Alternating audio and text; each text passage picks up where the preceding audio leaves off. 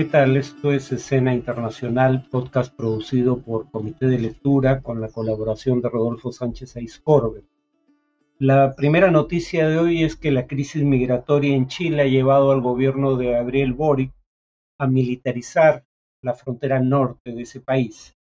Eh, básicamente a desplegar tropas en los puntos críticos de la frontera con Bolivia y, el Perú, por los cuales se produce, sobre todo en el caso de Bolivia, un ingreso irregular de migrantes.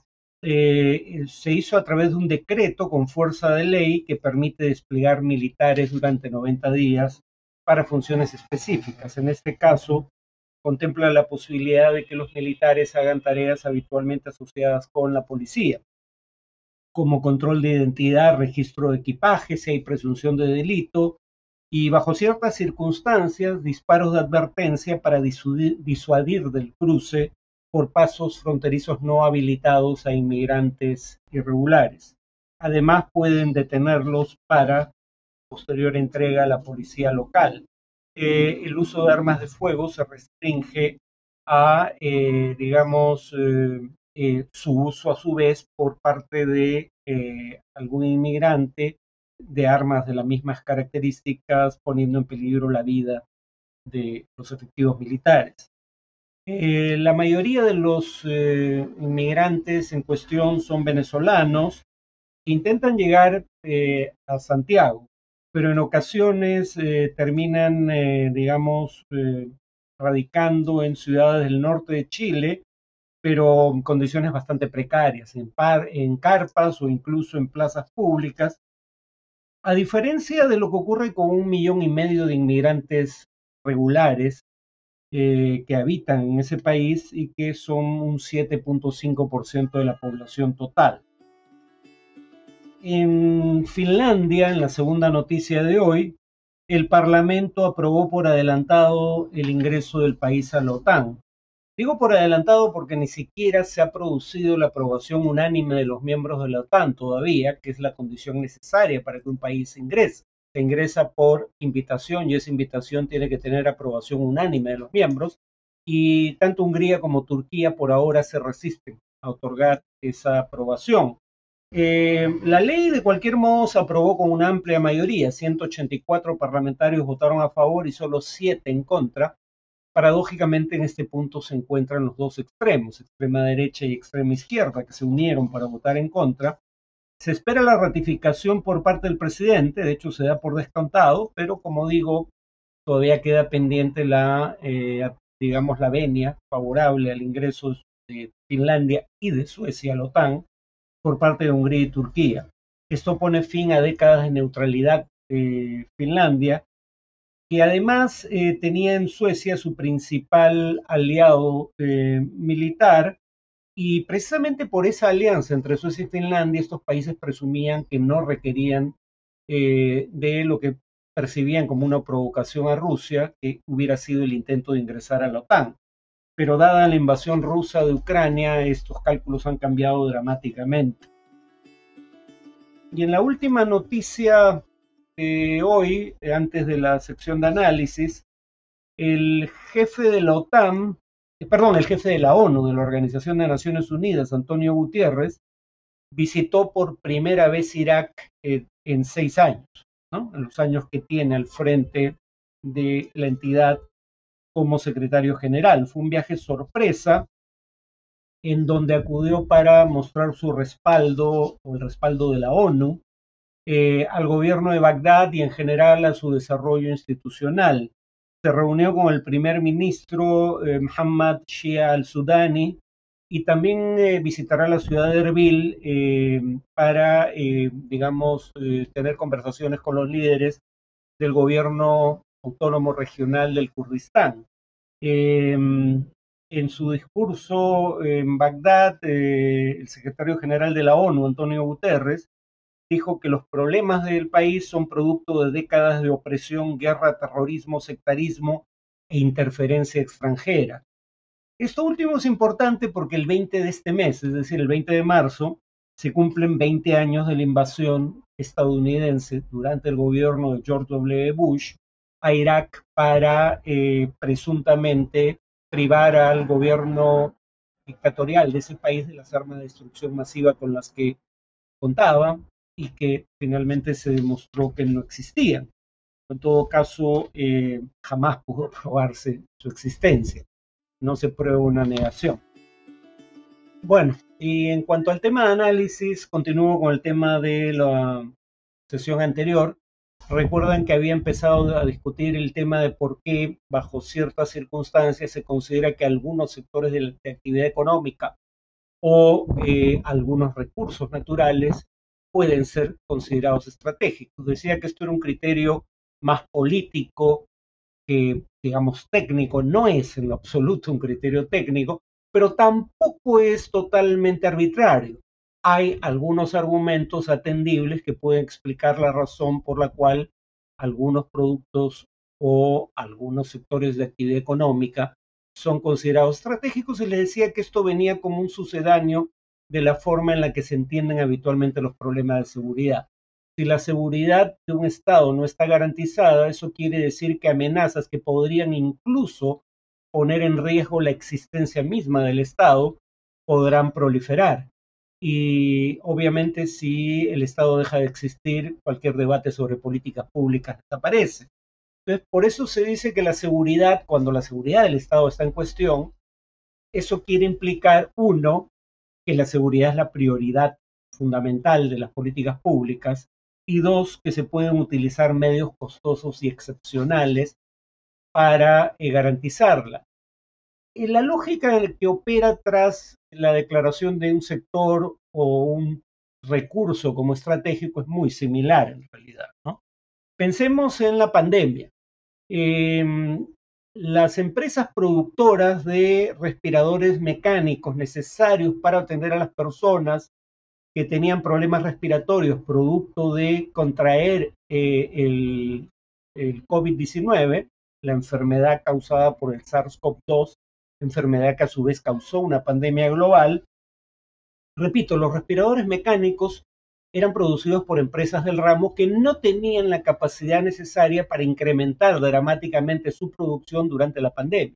Lo que eso implicaba es que como producto, dado que como producto de la pandemia la, digamos, eh, demanda por respiradores mecánicos, entre otros recursos médicos, crecía dramáticamente, sin que creciera un ritmo equivalente a la oferta, eh, lo que iba a ocurrir es que eh, el precio de los respiradores mecánicos iba a crecer dramáticamente en medio de una pandemia global que ponía en riesgo la vida de centenares de miles, si no de millones de personas. Y entonces, claro, lo que terminan haciendo incluso gobiernos conservadores en democracias capitalistas, como los de Boris Johnson en el Reino Unido y el de Donald Trump en los Estados Unidos, es obligar a empresas que no producen habitualmente respiradores mecánicos, pero que tienen la capacidad material para hacerlo, a que los produzcan por la emergencia sanitaria. Nuevamente, medios costosos y excepcionales. Obviamente una pandemia global puede ser entendida como un riesgo excepcional en materia de salud pública y en materia económica, ¿no?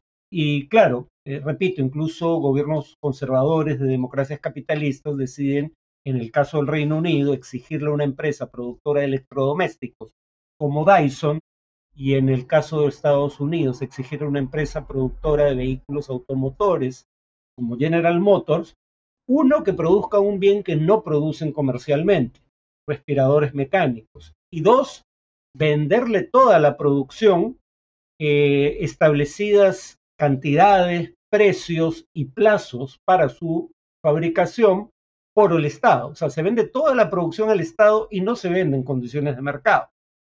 Se vende, repito, se produce una cantidad fijada de antemano eh, a un precio fijado de antemano eh, y no hay más postores que el Estado por ese bien, ¿no?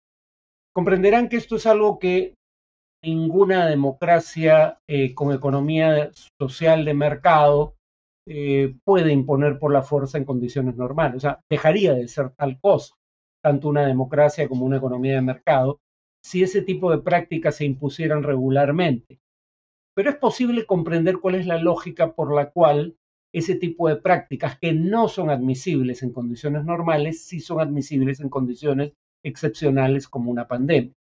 Ahora, repito, los ejemplos que puse en este y en el, eh, digamos, eh, en el podcast anterior, sugieren que no es totalmente arbitraria la designación de sectores de actividad económica o de recursos como estratégicos, pero el criterio con el cual se definen así varía según las circunstancias. Y eso eh, genera un margen de discreción. No es totalmente arbitrario, pero tampoco es algo que se puede establecer con absoluta certeza de antemano. Cuando un recurso, un, un tipo de actividad económica puede ser considerado estratégico. Así que no hay forma de sustraer, por lo menos, no en una democracia, eh, esa designación del debate público. Porque además, y estas son las razones por las cuales muchos liberales, en parte con razón, recelan de la designación de sectores de actividad económica o recursos como estratégicos, es el hecho de que todo esto implica eh, de una manera directa debates sobre el papel que el Estado debería tener en la economía. Específicamente cuatro debates sobre la materia, sobre el papel del Estado en la economía. El primer debate es si es lícito que el Estado intervenga para evitar la quiebra de sectores considerados estratégicos. Aquí hay dos, temas en discusión, ¿no? Eh, habría quienes dirían, de hecho hay quienes dicen que eh, no es necesario que el Estado intervenga para evitar la quiebra de estos sectores. No son la mayoría de quienes participan en este debate, pero no son una minoría insignificante y no tienen y sus argumentos son cuando menos en parte atendibles.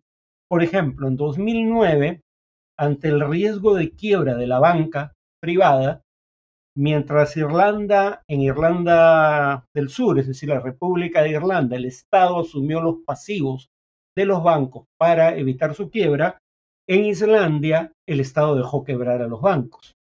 Eh, son dos formas de lidiar con el problema totalmente distintos, ¿no? Pero aún si uno considerase que la intervención del Estado para evitar la quiebra de estas empresas es necesaria, eh, ahí derivan dos cosas, ¿no? La primera es si una, em, la quiebra de un grupo de empresas puede tener efecto sistémico, es decir, puede tener un efecto adverso sobre el conjunto de la economía, parece obvio que dado que eso requeriría una intervención del Estado, según algunos, para evitar su quiebra, el Estado debería regular su actividad para que no corran riesgos excesivos que puedan provocar esa quiebra por eh, conductas, eh, digamos, responsables de sus propios directivos. Si esa es la consecuencia de esas quiebras, habría incentivos para que el Estado algo, haga algo para evitar llegar a esa situación pero además, si va a evitar las quiebras cuando éstas parecen inminentes, surge el tema de que probablemente eh, en aras de evitar el efecto sistémico de esas quiebras, el Estado deba rescatar a la empresa, pero no a los ejecutivos ni a los accionistas de la empresa, que cometieron el tipo de errores que llevaron a una situación de inminente quiebra.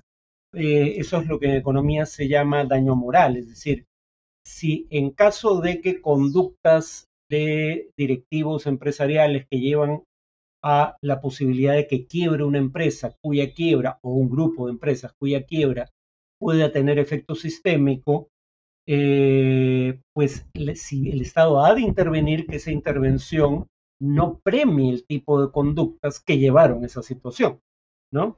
Por ejemplo, eh, porque de otra manera quienes llevaron al borde de la quiebra esas empresas no tendrían incentivos para evitar las conductas riesgosas que pusieron esas empresas en esa situación. Y siempre van a esperar que el Estado les rescate en caso de necesidad. Eh, países como Suecia, lo que el Estado hizo con la banca privada cuando estuvo en esa situación fue eh, comprar los bancos a su valor de mercado, dado que estaban al borde de la quiebra, algunos de ellos, su valor de mercado obviamente no era precisamente alto, y una vez que eran propiedad pública, recapitalizarlos con eh, dinero del Estado y eh, luego privatizarlos nuevamente, eh, para que de ese modo el Estado intente recuperar en la medida de lo posible todo lo que aportó de capital para ayudar a sanear esas empresas.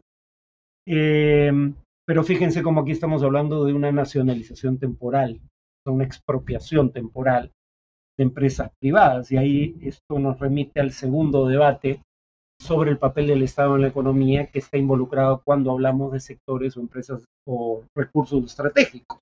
Si algo es considerado estratégico, debe por ende ser propiedad del Estado.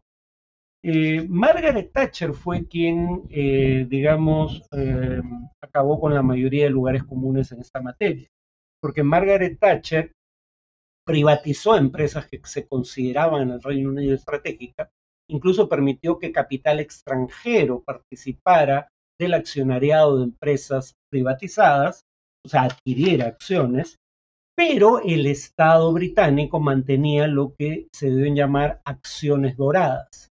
Eh, básicamente la idea era que esas acciones, si bien no le daban una participación significativa ni en el capital ni por ende en los eh, dividendos de las empresas privatizadas, sí le daban poder de decisión eh, en todo aquello, básicamente poder de veto en toda decisión que tuviera que ver con la propiedad de la empresa privatizada.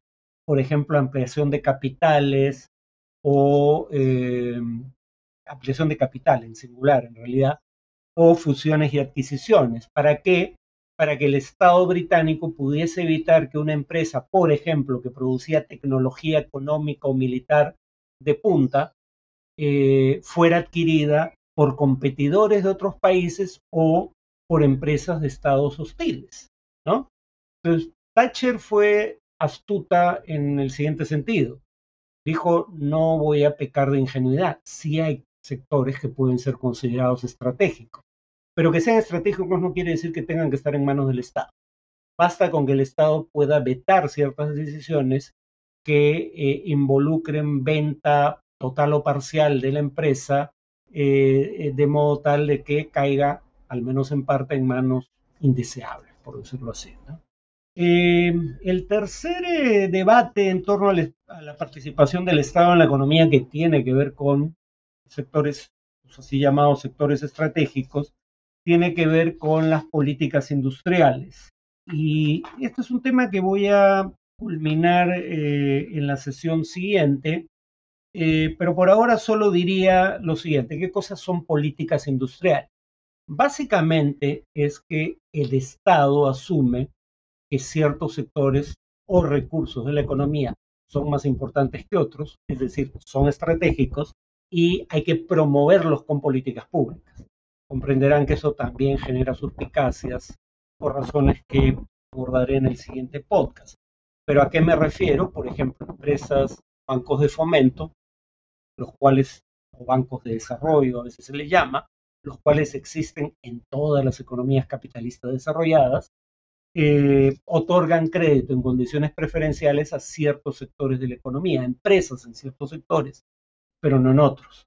Por ejemplo, tasas de interés eh, más bajas que las de mercado, periodos de gracia en donde no se paga ni capital ni intereses, etc. Créditos preferenciales, subsidios directos del Estado. El Estado entrega dinero para el desarrollo de cierto tipo de actividades económicas, exoneraciones tributarias, no les entrega dinero pero deja de cobrarles ciertos impuestos, control de exportaciones, si se considera que eh, eso implicaría que rivales geopolíticos como China accedan a productos que se consideran de alta tecnología eh, y que por razones estrictamente políticas, se considera que no deberían caer en manos de gobiernos eh, los que se consideran hostiles. No se desea que tengan acceso a esa tecnología, tanto por cuestiones que tienen que ver con la competitividad económica del sector a nivel nacional, como por consideraciones militares. Por ejemplo, los microprocesadores avanzados, los que se miden en nanómetros, ¿no? Esos microprocesadores, digamos, se utilizan tanto para actividades económicas eh, de alta tecnología como para eh, sistemas de dirección de misiles balísticos intercontinentales. ¿no? Entonces tienen usos tanto económicos como militares y ambos tipos de preocupaciones llevaron, en el caso de Estados Unidos, a la prohibición de que ese tipo de microprocesadores avanzados sean vendidos a países como China. Claro, alguien podría decir, pero Estados Unidos prácticamente no los fabrica. Pero la prohibición no solo involucra empresas norteamericanas, también involucra empresas de terceros países que fabrican microprocesadores avanzados, o sea, medidos en nanómetros, con tecnología o con componentes que son de propiedad intelectual o de fabricación norteamericana. Bueno, lo dejo aquí por ahora, vuelvo a este tema en la tercera y última sesión o el tercer y último podcast de, este, de esta semana.